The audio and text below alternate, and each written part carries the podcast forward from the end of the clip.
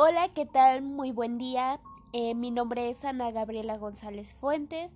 Estudio el sexto semestre de la licenciatura en psicología en la Universidad Benito Juárez García.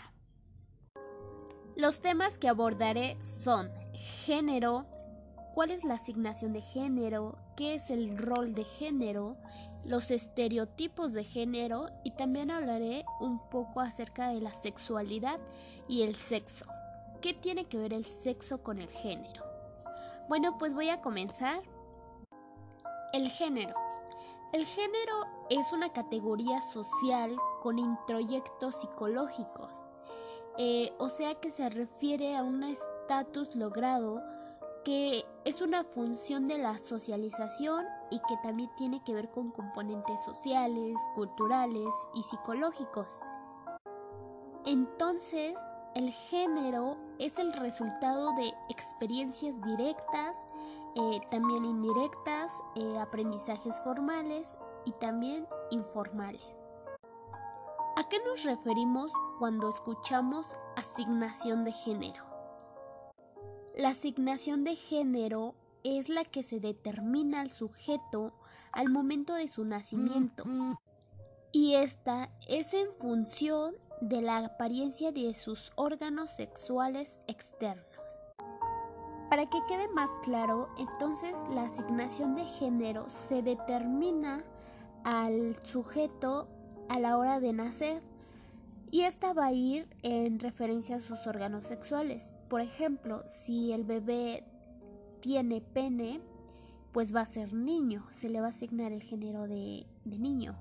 Eh, si la mujer, si la bebé tiene eh, vagina, vulva, entonces se le va a asignar lo que es el género de niña. Ahora hablaremos sobre el rol de género. Bueno, el rol de género se refiere a la serie de comportamientos, expresiones de nuestras de las emociones y el manejo de las mismas en cada uno de los sujetos. Esta va a ir de acuerdo a la asignación del género establecida al nacimiento. En una sociedad determinada, como, teniendo como base la dicotomía de mujer-hombre o viceversa. Por ejemplo, si, si hay una niña, pues su rol de género viene siendo como, pues tiene que jugar a los trastecitos, le tiene que gustar el color rosa, y viceversa. Eh, si es un varón, si es un niño, pues este tiene que jugar con cochecitos, le debe de gustar el color azul. Ahora hablaremos de los estereotipos de género. Eh, pero debemos tomar en cuenta, debemos reconocer que el sexo está socializado y que cada cultura designa a ciertas prácticas como apropiadas, inapropiadas, eh, morales e inmorales, sanas o enfermas. Los estereotipos de género no solo contraponen lo masculino a lo femenino, sino que impiden el desarrollo de la diversidad en el propio concepto de masculinidad y feminidad. También debemos tomar en cuenta que las expresiones sexuales son variadas como las personas y sus gustos. Ahora eh, hablaremos un poquito de lo que es la sexualidad.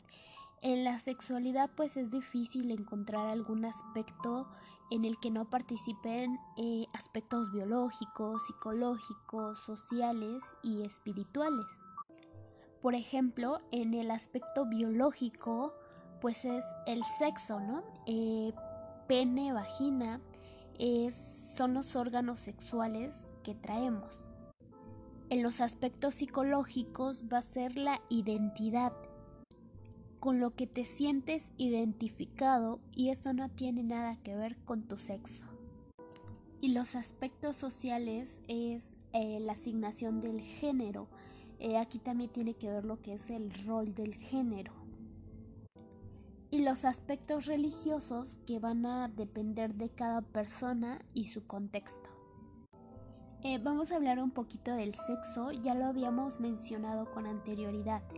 Eh, el sexo pues son los aspectos biológicos genéticamente heredados y determinados que colocan a los individuos de una especie en algún punto de un continuo en cuyos extremos se encontrarán los seres reproductivamente complementarios. Pues a qué nos referimos con todo esto? Pues que el sexo son los órganos sexuales. Como anteriormente ya lo había, ya lo había mencionado, eh, si es vagina se le va a asignar el, se le va a asignar mujer. Si es pene se le va a asignar hombre. Algo que quisiera mencionar en la parte de la identidad, la identidad de género, pues eh, se la identidad de género se desarrolla y se establece en los sujetos después del nacimiento, aproximadamente entre los 18 y máximo 36 meses de edad. Entonces, esto quiere decir que desde los 3 años el niño ya sabe si le gustarán los niños o las niñas. Él ya tiene identificado su género. Por último, vamos a hablar un poquito de lo que es transgénero y transexual, eh, ya que hemos escuchado en alguna ocasión estos términos, pero quizá no nos han quedado claros. Cuando escuchamos el término transgénero, este se construye a partir de un constructo social. Aquí no hay cambio de órganos sexuales, solo no se identifican con, con los órganos que tienen. Por ejemplo, puede tener pene, pero no se identifica con el género que sería hombre. Él puede tener pene, pero se identifica siendo mujer. Y viceversa. Y cuando hablamos de transexual, aquí sí hay un cambio de órganos sexuales. Pero no por eso quiere decir que eh, tenga que vestirse como mujer. Por ejemplo, si era un hombre y se cambia los órganos sexuales no quiere decir que ahora tenga que ser mujer como tal. Eh, no, quiere decir que ahora tenga que vestirse como mujer, que maquillarse como mujer, ponerse zapatillas. Eh, no, simplemente pues no se identificó con los órganos y los cambió.